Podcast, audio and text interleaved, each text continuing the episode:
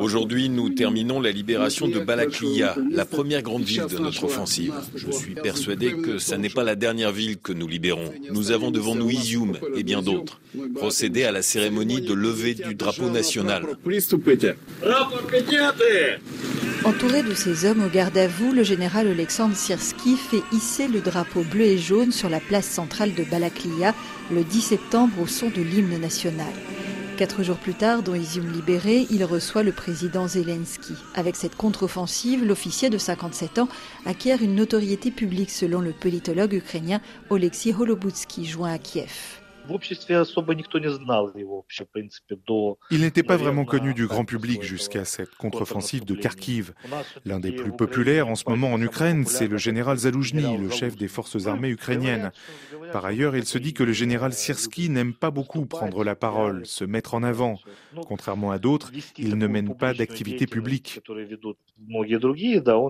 Selon plusieurs experts, l'idée d'une attaque surprise à l'est de Kharkiv revient au général Sirski, qui aurait même dû convaincre le commandement militaire du bien fondé de son plan. Des affirmations qualifiées de rumeurs infondées par le ministère ukrainien de la Défense. Mais le premier grand succès militaire du général Sirski depuis le début de l'invasion russe remonte à fin mars, comme le rappelle Ruslan Bortnik, expert de l'Institut ukrainien de politique. La première fois que Sirski a été distingué et récompensé de la médaille du héros de l'Ukraine, ça a été pour la défense de Kiev. C'est lui qui avait été désigné comme principal responsable de la défense de la capitale et c'est lui qui a recueilli les lauriers du succès de cette opération. Réservé et réfléchi, le colonel général Alexandre Sirski est le genre d'officier chevronné qui se prépare à toutes les éventualités même celle qu'il considère comme hautement improbable, a écrit le Washington Post à son sujet. Dans le quotidien américain, l'officier confie qu'il ne pouvait même pas imaginer une opération d'envergure des forces russes visant l'ensemble de son pays.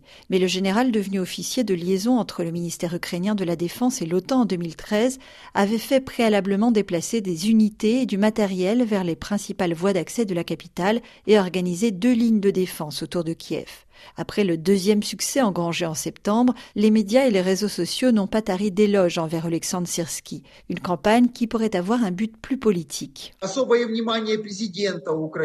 L'attention particulière que lui prête le président ukrainien, les médias est perçue comme une tentative de faire en sorte que le général Zaloujny ne recueille pas tous les lauriers, parce qu'il est extrêmement populaire en Ukraine, et il pourrait même être un candidat potentiel à la présidence du pays.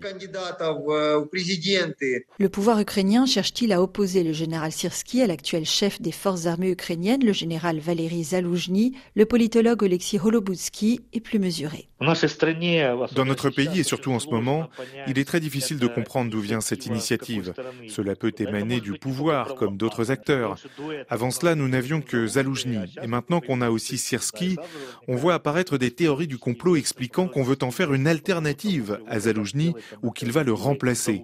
Mais pour l'instant, Zaloujny jouit d'une autorité indiscutable et d'ailleurs, Zelensky comme Zaloujny nous disent que leur relation est normale. Les forces armées jouissent aujourd'hui d'un taux de popularité sans précédent en Ukraine.